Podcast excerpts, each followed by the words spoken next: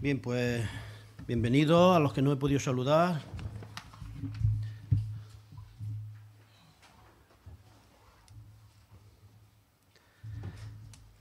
Seguimos con las predicaciones de los unos a los otros. Y hoy, si me acompañáis, podéis buscar en vuestra, en vuestra Biblia el capítulo 3 de Hebreos. Vamos a compartir los versículos del 7 al 15. Y en estos, en estos versículos vamos a tener dos de las unos a los otros, que son la amonestación y la exhortación. Y la amonestación, ¿qué es la amonestación? No es como se suele ver en los partidos de fútbol, la tarjeta amarilla o la roja. No. La amonestación podríamos decir que es una advertencia para prevenir, en este caso para evitar un mal. Y la exhortación, ¿qué es la exhortación? Todos sabemos lo que es la exhortación. La exhortación no es regañar, no. La exhortación es inducir con razones o ruegos, como en este caso, a que se haga o se deje de hacer algo para el bien, como también en este caso. El título de la predicación de hoy de Hebreos 3, del 7 al 15, el título es Una advertencia y una señal de peligro de parte de Dios para nosotros. La advertencia. ¿Cuál es la advertencia? Pues ahora vamos a leerlo, ¿no? Pero la advertencia es una advertencia para no endurecer el corazón y una señal de peligro no dudar y no creer a Dios. Ese es el peligro. Vamos a leer el pasaje. Hebreos 3, del 7 al 15. Dice así. Por lo cual, como dice el Espíritu Santo, si oyereis hoy su voz, no endurezcáis vuestros corazones, como en la provocación en el día de la tentación en el desierto, donde me tentaron vuestros padres, me probaron y vieron mis obras cuarenta años, a causa de lo cual me disgusté contra, e, contra esa generación, y dije, siempre andan vagando en su corazón, y no han conocido mis caminos. Por tanto, juré en mi ira, no entrarán en mi reposo. Mirad, hermanos, que no haya en ninguno de vosotros corazón malo de incredulidad para apartarse del Dios vivo. Antes exhortaos los unos a los otros cada día, entre tanto que se dice hoy, para que ninguno de vosotros se endurezca por el engaño del pecado, porque somos hechos participantes de Cristo, con tal que retengamos firme hasta el fin nuestra confianza del principio. Entre tanto que se dice, si oyereis hoy su voz, no endurezcáis vuestros corazones, como en la provocación.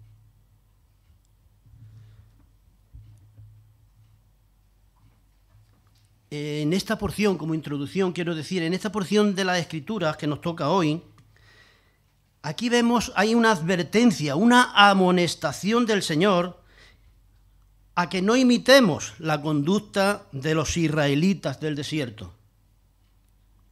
Y lo ilustra analizando el Salmo 95. Estos versículos que hemos leído del 7 al, al 11 son una, prácticamente una repetición del Salmo 95 también del 7 al 11. Y en estos primeros versículos que hemos leído, de Hebreos 3, del 7 al 11, aparece esa repetición, digamos, del Salmo este, ¿no?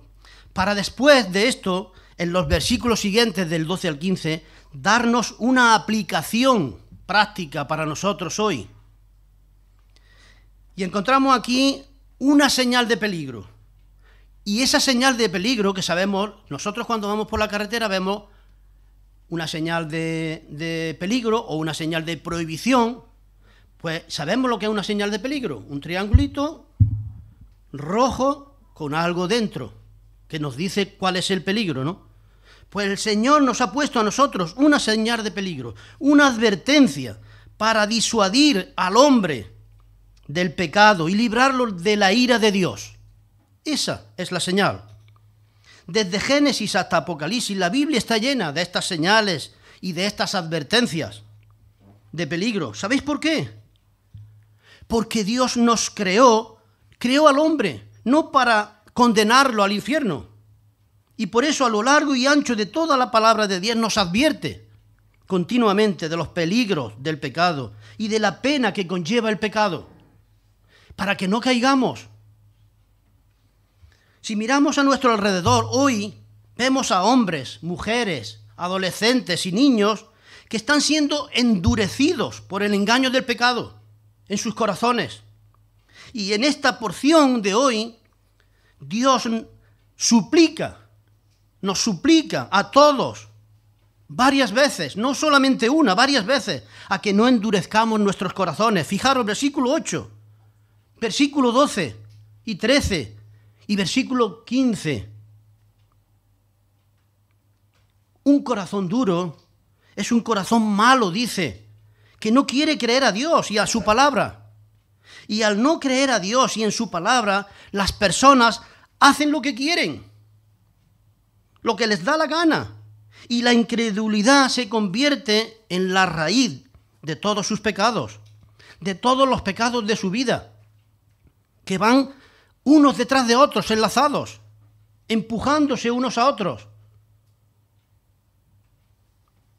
encadenados por el engaño contra la santidad de Dios, contra la voluntad de Dios. Mira, hoy en día hay muchas personas que aceptan el Evangelio solo de mente, de cabeza. Lo aceptan en su mente, pero no en su corazón. Creen y aceptan su mensaje, pero no reciben a aquel que es que el Evangelio proclama, como único y verdadero Salvador del mundo, a Jesús. No lo reciben en su corazón. No se arrepienten de sus pecados. No se vuelven a Jesús recibiéndolo como Señor y Salvador de sus vidas. Y por esa razón es fácil, es, es difícil, digamos, saber si muchas de las personas que asisten a las iglesias hoy en día son salvos o no. Por cierto, muchas de las personas que asisten a las iglesias hoy en día dicen que son creyentes. Ellos lo publican con su boca, pero luego no se comportan como verdaderos creyentes. Pero también hay en las iglesias otras personas que parecen realmente Parecen que son creyentes de verdadero, pero se comportan también como si no lo fueran. Por eso el Señor Jesús dijo, en Mateo 7, 20, 21 dijo, por sus frutos los conoceréis. No todo el que me dice, Señor, Señor, entrará en el reino de los cielos, sino el que hace la voluntad de mi Padre que está en los cielos. ¿Lo veis? Ahora bien, preguntémonos a nosotros mismos, ¿realmente me he arrepentido de mis pecados? ¿He recibido a Jesucristo en mi corazón como mi Señor y Salvador? ¿Por la fe en Él? Y si es así, espero que sí, que sea así. Pero si es así, pregúntate, ¿cuáles son tus frutos para el Señor? por sus frutos los conoceréis. ¿Qué estoy haciendo y buscando para el Señor, para la gloria de Dios, hoy, ahora mismo? ¿Qué puedes ofrecerle al Señor? Fijaros lo que dice el Señor en su palabra, en Gálatas 6, 7. Y esto es duro, pero es importante que lo escuchemos. No os engañéis, dice el Señor. Dios no puede ser burlado, pues todo lo que el hombre sembrare, eso también segará. Ahora bien, cabe aquí una pregunta. ¿Qué estoy sembrando? Preguntémonos, ¿qué estoy sembrando? ¿Estoy sembrando para mí, ego, para la carne o para el espíritu, para la gloria de Dios? Fijaros lo que sigue diciendo Gálatas en el siguiente versículo, 6, 8, dice, el que siembra para su carne, de la carne segará corrupción, mas el que siembra para el espíritu, del espíritu segará vida eterna. ¿Qué estamos haciendo? ¿Qué estamos sembrando? Vamos a ir a la advertencia. La advertencia, que son los primeros eh, versículos, del 7 al 11. La advertencia a no endurecer el corazón. Esa es la advertencia. No endurezcáis vuestros corazones cuando oigáis la voz de Dios. Y ahora la estamos oyendo. Y cuando abrimos la palabra de Dios estamos oyendo su voz. Y el Señor nos dice una y otra vez, tres o cuatro veces aquí nos dice, nos ruega, no endurezcáis vuestros corazones. La advertencia aquí es para quienes han oído el Evangelio y afirman su verdad, por las razones que sea, no, no han aceptado a Cristo. Todavía. No lo han hecho de todo corazón. Al parecer muchos de, de los hebreos a los que está dirigida en primer lugar la carta, habían hecho una confesión de fe o habían hecho alguna declaración de confianza en Cristo. Pero, ¿sabéis qué? Al venir las pruebas, ya estaban flaqueando, estaban dudando si retractarse de su fe por la presión de su entorno. Y para reforzar esta advertencia, el Espíritu Santo usa este relato del Antiguo Testamento muy conocido por esos judíos hebreos, que está en el Salmo 95. Salmo 95 del 7 al 11 son los mismos versículos que hemos leído aquí, que los usa el autor de Hebreos. Ahora bien, ¿por qué nos recuerda el Espíritu Santo la incredulidad del pueblo de Dios en el desierto? ¿Por qué? Porque por no escuchar a Moisés, vagaron 40 años por el desierto y no entraron en el reposo de la tierra prometida. 40 años en el desierto. Ahora, ¿cuánto más los hebreos y nosotros hoy sufriremos y perderemos bendiciones si no escuchamos no solo la voz de Moisés y de los profetas, sino de aquel que es superior a Moisés sin la, voz de Dios, del Hijo de Dios, nuestro gran sumo sacerdote, el Cristo que murió por nosotros. Si no escuchamos su voz, ¿cuánto más perderemos nosotros que el pueblo en el desierto? Esa es la advertencia. Una advertencia del Señor para nosotros, para no endurecer nuestros corazones y no caigamos en el mismo pecado de incredulidad en el desierto. Mirad, y el salmista, el salmista del Salmo 95, usa esta historia del pueblo de Dios en el desierto para advertir al pueblo de entonces para que no endurecieran su corazón y caer en el mismo pecado de incredulidad. Y por eso escribe el Salmo 95. Pero mil años después, mil años después, el escritor de Hebreos usa la misma historia con el mismo propósito. Y hoy en día, dos mil años después, la advertencia sigue válida para nosotros hoy. El Espíritu Santo dice aquí, no endurezcan sus corazones, oigan y hagan lo que Dios quiere que hagan. Eso nos está diciendo, y lo dice cuatro veces, por lo menos en estos nueve versículos.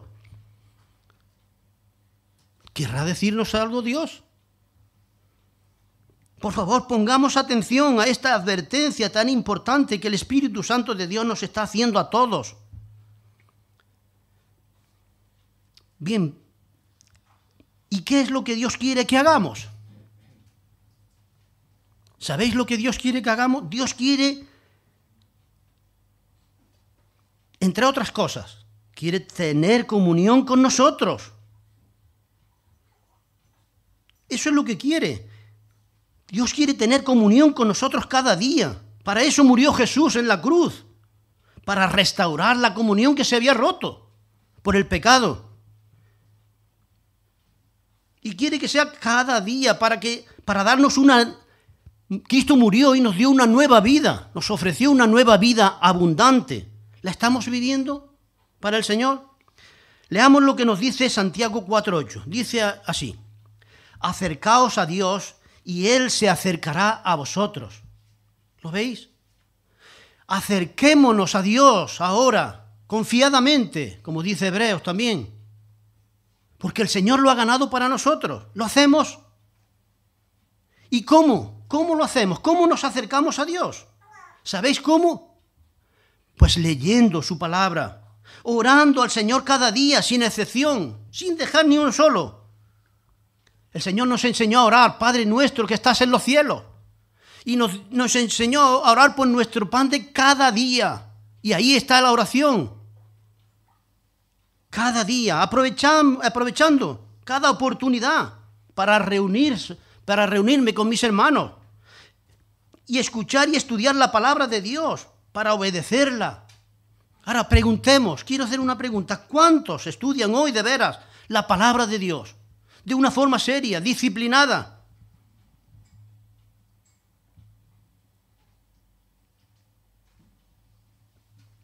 ¿Cuántos la creemos? ¿Cuántos la creen? Y la obedecen. Te pregunto, ¿Quieres tú estar cada día cerca de Jesús? Si quieres estar cada día, espero que sí quieras. Pero si quieres estar cada día cerca de Jesús, acércate a su palabra. Decimos a los cuatro vientos, proclamamos a los cuatro vientos que amamos al Señor, ¿verdad? Pero no pasamos tiempo cada día con Él, en oración, escuchando su palabra. No pasamos el tiempo que debemos.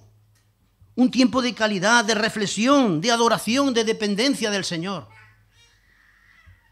¿Y concuerda eso? Decimos que le amamos, pero ahora no pasamos tiempo con Él. Decimos, cantamos que queremos enamorarnos del Señor, pero no pasamos tiempo con Él. ¿Cómo se come eso? ¿Cómo podemos explicarlo? No tiene explicación. Nuestras palabras no concuerdan con nuestros hechos. Y esa es la advertencia. El Señor nos está poniendo para que pensemos, para que reflexionemos en eso y cambiemos para su gloria.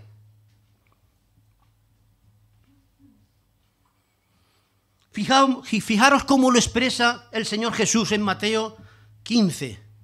Cómo expresa esta incongruencia que muchas veces tenemos que decimos, te amamos, Señor.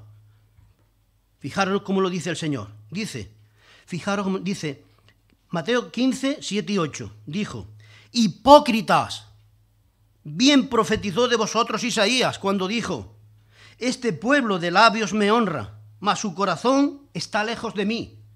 ¿Lo veis? Así lo dice Jesús. Reflexionemos en esto. ¿Concuerda nuestra fe con nuestras obras? ¿Concuerda lo que creemos con lo que vivimos? Eso es lo que, esa es la amonestación, esa es la advertencia, la reflexión a la que nos quiere llevar el Señor. Pregunto, ¿quieres agradar de veras a Dios? Esto es una pregunta personal. Contéstala en tu corazón. Pues si quieres, espero que sí, que digamos todos, sí, quiero agradar a Dios. La, la fe agrada a Dios. Ten fe y agradarás a Dios, porque el justo por fe vivirá. Y ahora, ¿qué pasa? ¿Cómo podemos tener fe? Pues la fe viene por el oír, y el oír la palabra de Dios. ¿Lo veis otra vez? Nos lleva a la palabra. ¿Pasamos tiempo con la palabra? Otra vez nos lleva a la palabra. Por lo tanto, tenemos que acercarnos a la palabra de Dios cada día para tener en cuenta esta advertencia del Señor y no ser engañado por el pecado y endurecer nuestro corazón. Como nos dice el versículo 13, que Dios nos ayude. Que Dios nos ayude, pidámoselo para que nos ayude. Mirad, Fijaron el versículo 7 y el versículo 14. Versículo 7, versículo 14. Hay una palabra, hoy. Hoy.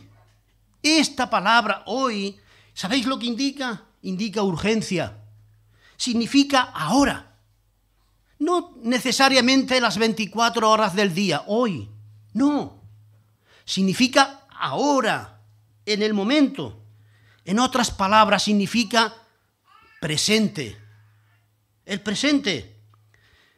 En 2 Corintios 6, 2 dice el Señor, en tiempo aceptable te he oído, en día de salvación te he, te he socorrido. He aquí ahora el tiempo aceptable, he aquí ahora el día de salvación, ahora, ahora el tiempo aceptable, ahora es el día de salvación. Nadie sabe si tendrá un mañana para decidir. La palabra de hoy, la palabra hoy es el tiempo presente de la gracia de Dios, hoy, ahora.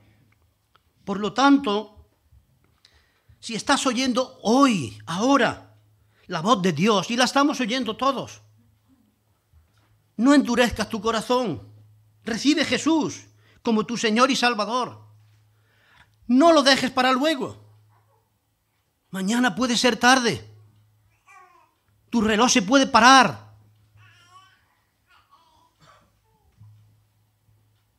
Entrégate a Jesús ahora, hoy. Y ahora vamos a ver la segunda parte, que es la señal de peligro. El peligro de dudar, el peligro de no creer a Dios. Versículos 12 al 15.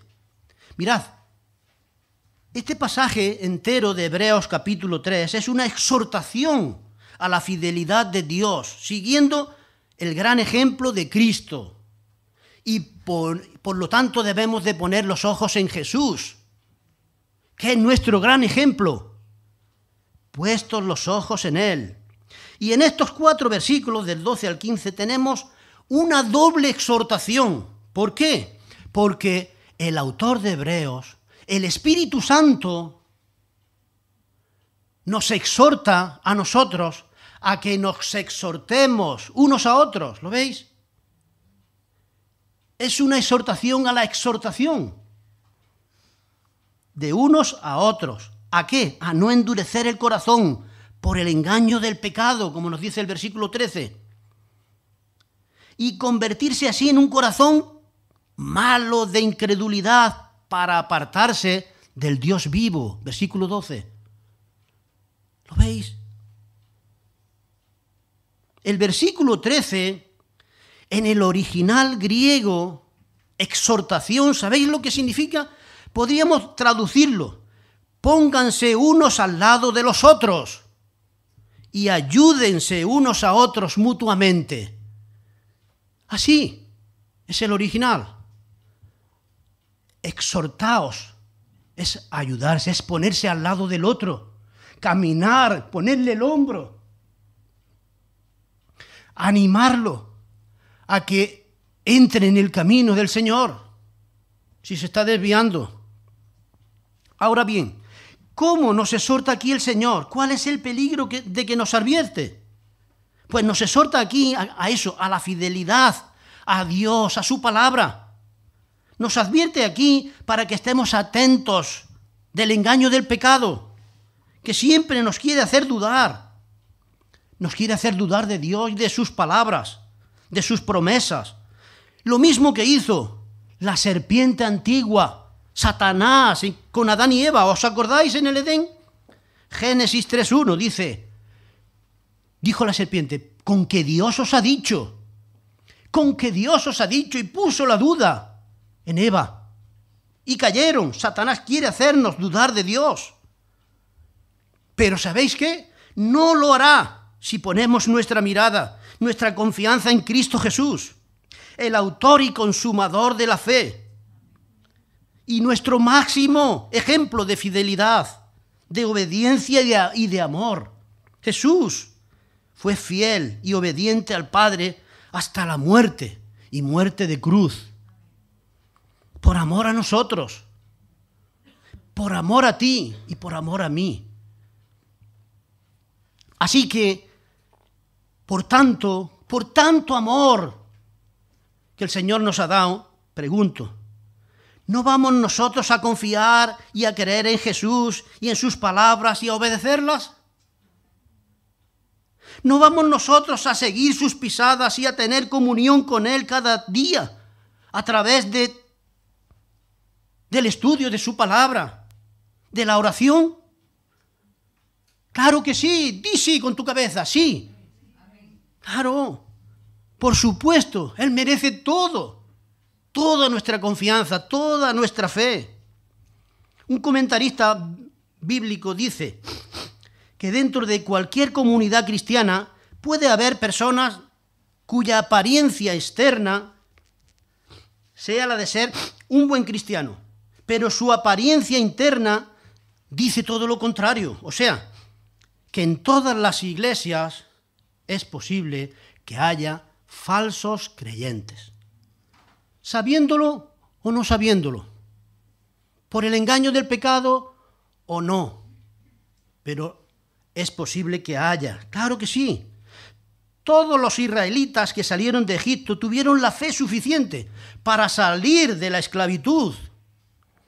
Pero, y aquí hay un pero, no todos después de las pruebas en el desierto, tuvieron la fe suficiente para entrar en la tierra prometida por Dios. O sea, todos eran pueblo de Dios, pero no todos confiaron y creyeron en Dios. ¿Lo veis? Por tanto, por tanto, y aquí el, autor de Hebreo usa esto mucho, esta palabra, por tanto. Y podríamos pensar, por tanto, por tanto se está refiriendo a todo lo que ha dicho antes, a todo lo que ha hecho. Pero nosotros podemos pensar, por, tanto, en el Señor Jesús. Es tanto para nosotros, ha hecho tanto por nosotros, nos ha perdonado tanto, por tanto. Y por tanto, pensando en todo esto, en toda comunidad cristiana puede haber esos creyentes. Creyentes que viendo no vean creyentes que oyendo no oigan la voz del Señor, sus milagros, sus proezas. Ahora bien, ¿por qué ocurre esto? ¿Por qué puede ocurrir esto? Que oyendo no oigan y viendo no vean. ¿Sabéis por qué? Porque no creen en la palabra de Dios. Y por consiguiente tampoco la obedecen, hacen lo que quieren. Y se alejan así cada vez más del Señor y de su palabra, dejando así que ocurra lo que el peligro nos dice, nos, nos enseña, endurecer el corazón y que su corazón se convierta en un corazón malo de incredulidad para apartarse del Dios vivo. Versículo 12. Mirad, hay aquí algo interesante. En los versículos 6, que no hemos leído, pero lo vamos a leer, versículo 6 y el versículo 14 están ligados y son como una prueba o una evidencia de Dios para los verdaderos creyentes o nacidos de nuevo. Mirad, vamos a leer versículo 6 y el versículo 14. Versículo 6 dice, pero Cristo como hijo sobre su casa, la cual casa somos nosotros, si retenemos firme hasta el fin la confianza y el gloriarnos en la esperanza. Y ahora fijaros lo que dice el 14. Porque somos hechos participantes de Cristo con tal que retengamos firme hasta el fin nuestra confianza del principio. En el versículo 6, el autor está comparando la fidelidad de Moisés y la de Cristo. Y Cristo es superior a Moisés y es superior a todo y a todos. Eso es lo que nos enseña el libro de Hebreos completo. Jesucristo es superior a todos y a todo.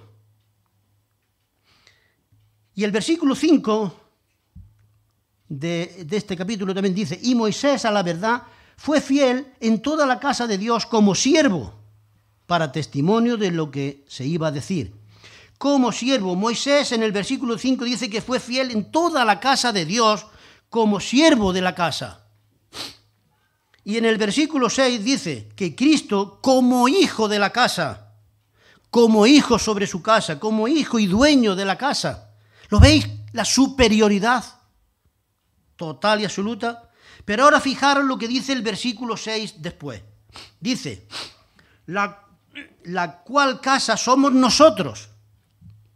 Sí, retenemos firme hasta el fin la confianza y el gloriarnos en la esperanza.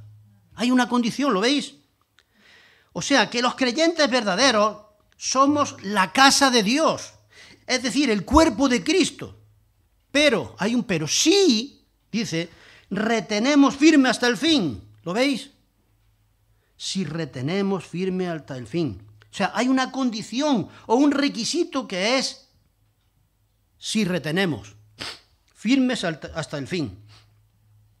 Y ahora leamos lo que dice el versículo 14. Dice, porque somos hechos participantes de Cristo con tal, aquí tenemos la condición, con tal que retengamos firme hasta el fin nuestra confianza del principio, es decir, que somos parte de su cuerpo, que es la iglesia, a través del nuevo nacimiento, por el arrepentimiento y la fe. Y la prueba de eso, la prueba fidedigna de eso, es que retengamos firme hasta el fin nuestra confianza del principio. O sea, nuestra salvación por el nuevo nacimiento. En otras palabras, ni tú, ni yo, ni nadie puede ganarse la salvación por su fidelidad, por sus obras. Pero tu fidelidad, mi fidelidad y la de cualquiera puede ser una evidencia, una prueba de la verdadera salvación en Cristo, del nuevo nacimiento por el arrepentimiento y la fe en Cristo Jesús. ¿Lo entendemos?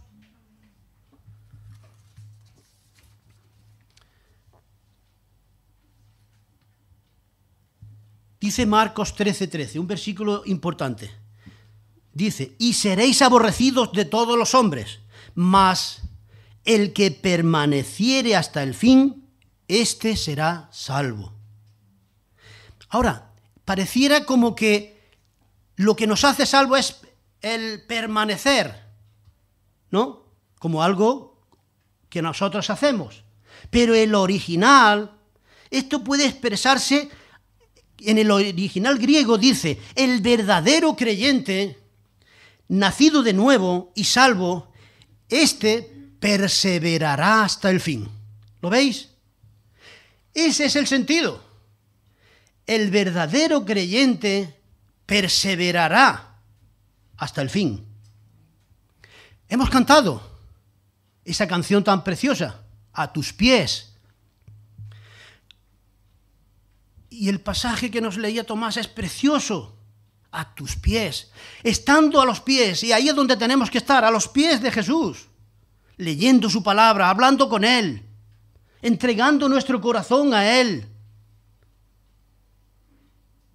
Pero ¿sabéis lo más importante de la canción? Lo que es. el estribillo que dice, y allí permaneceré.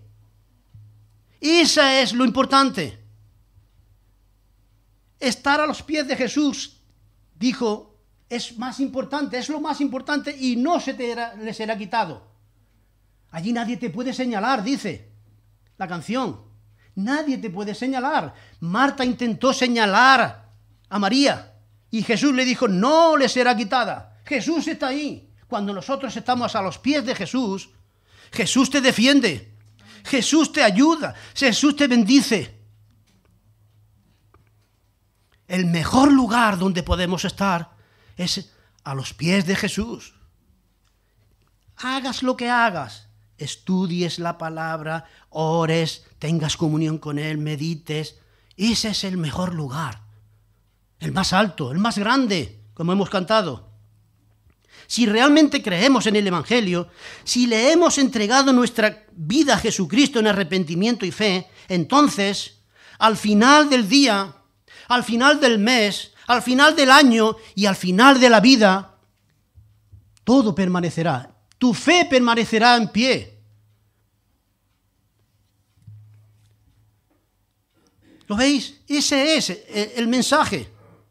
La mayor prueba de nuestra salvación es la permanencia, la continuidad en la vida con Cristo, a sus pies.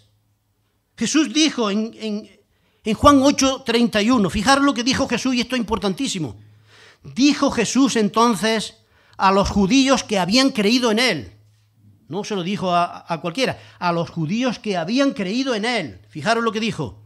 Si vosotros permaneciereis en mi palabra, seréis verdaderamente mis discípulos. De otra manera, no. Si permanecéis en mi palabra. Y eso va para nosotros también.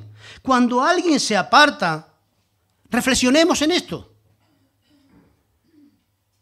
Si permanecéis, ¿permanecemos nosotros en el Señor?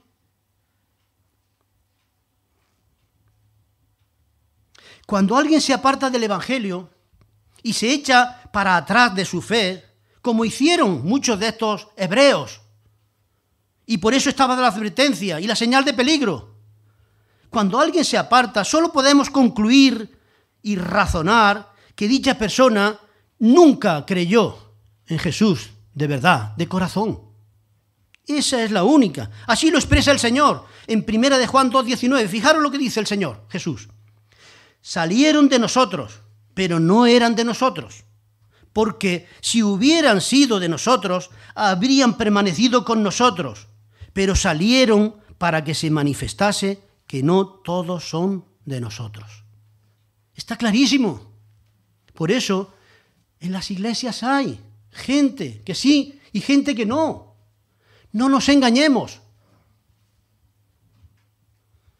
Permanecer en el Señor es la prueba de la salvación y lo que marca la diferencia entre decir que soy salvo y serlo de verdad.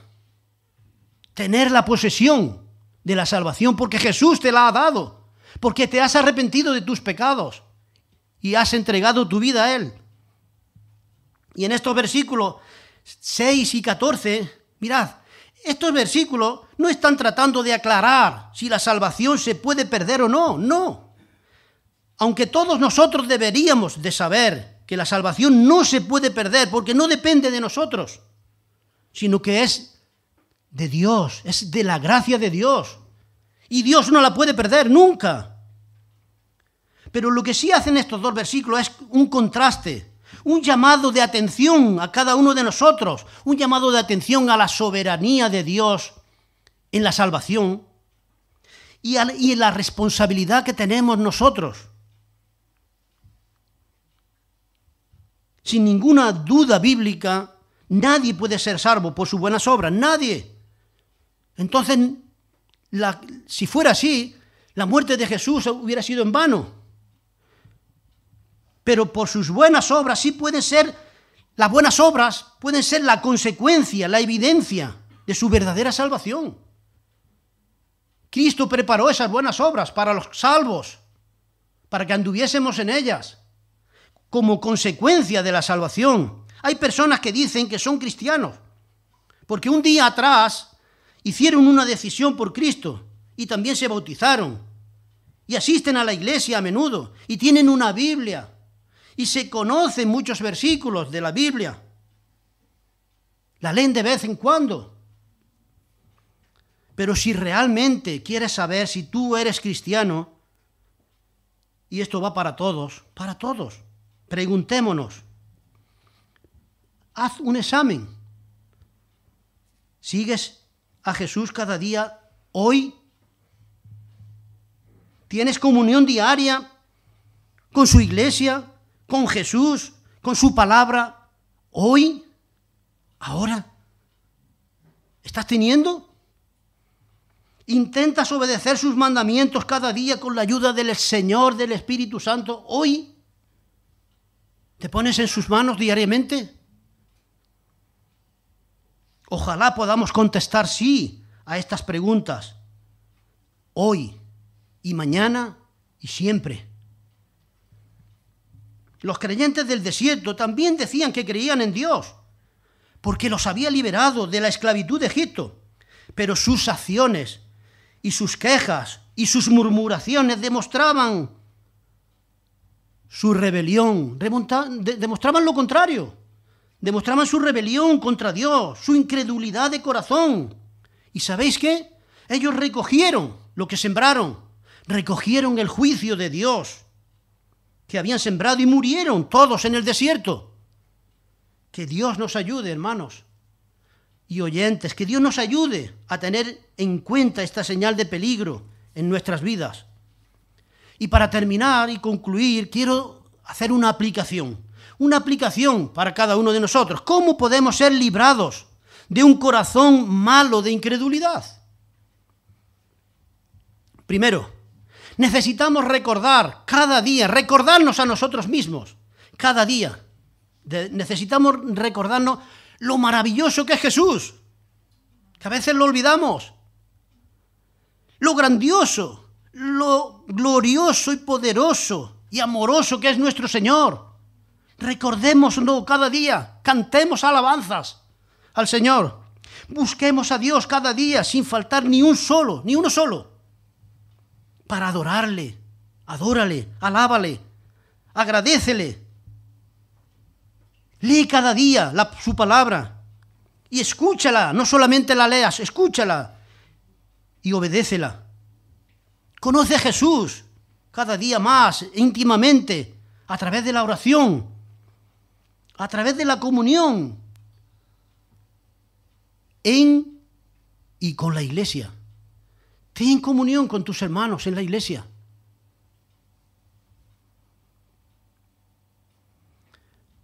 Pon tus ojos en Jesús, lo primero del día. Pon tus ojos en Jesús cada primero de día, todos los días. Dale a Jesús tus primicias, las primicias de cada día. Encomiéndate a Él en dependencia y amor. Hazlo cada día. Segundo, necesitamos también una autoexaminar personalmente nuestro corazón.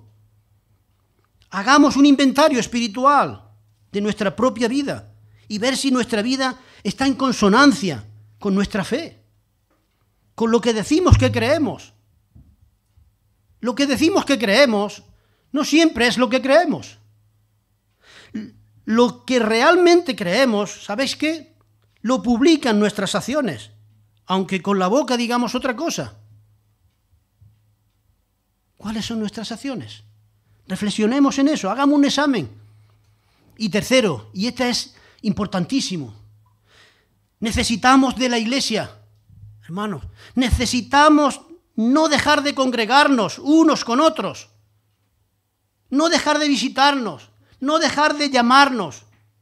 Necesitamos estar cerca los unos de los otros. Como decíamos antes, la exhortación es estar al lado de... Necesitamos a los hermanos y a las hermanas. Nos necesitamos unos a otros para qué? Para ayudarnos, para amarnos en todas las formas posibles. Como estamos estudiando en esta serie de los unos a los otros, en las que hay tantas indicaciones, posibilidades en las que el Señor nos manda que nos amemos. ¿Cómo? Necesitamos los unos a los otros para amarnos, cuidándonos hospedándonos, recibiéndonos, honrándonos, sirviéndonos, enseñándonos, perdonándonos, motivándonos, alentándonos, consolándonos, confesándonos, estimándonos unos a otros, edificándonos, orando unos por otros, siendo amables y generosos. Y por último, las dos que tocan hoy, exhortándonos y amonestándonos unos a otros entre otras muchas bendiciones. Y para eso tenemos que estar en la iglesia, tenemos que estar con los hermanos, tenemos que congregarnos. Como dice el Señor en 1 Corintios 12, donde nos habla de los dones, en 1 Corintios 12 es uno de los pasajes que nos habla el Señor de los dones. Y aquí nos dice que todos somos miembros de un cuerpo de un solo cuerpo cuya cabeza es Cristo, y todos nos necesitamos unos a otros sin excepción.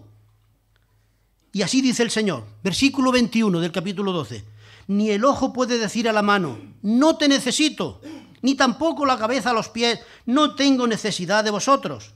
Antes bien, los miembros del cuerpo que parecen más débiles son los más necesarios.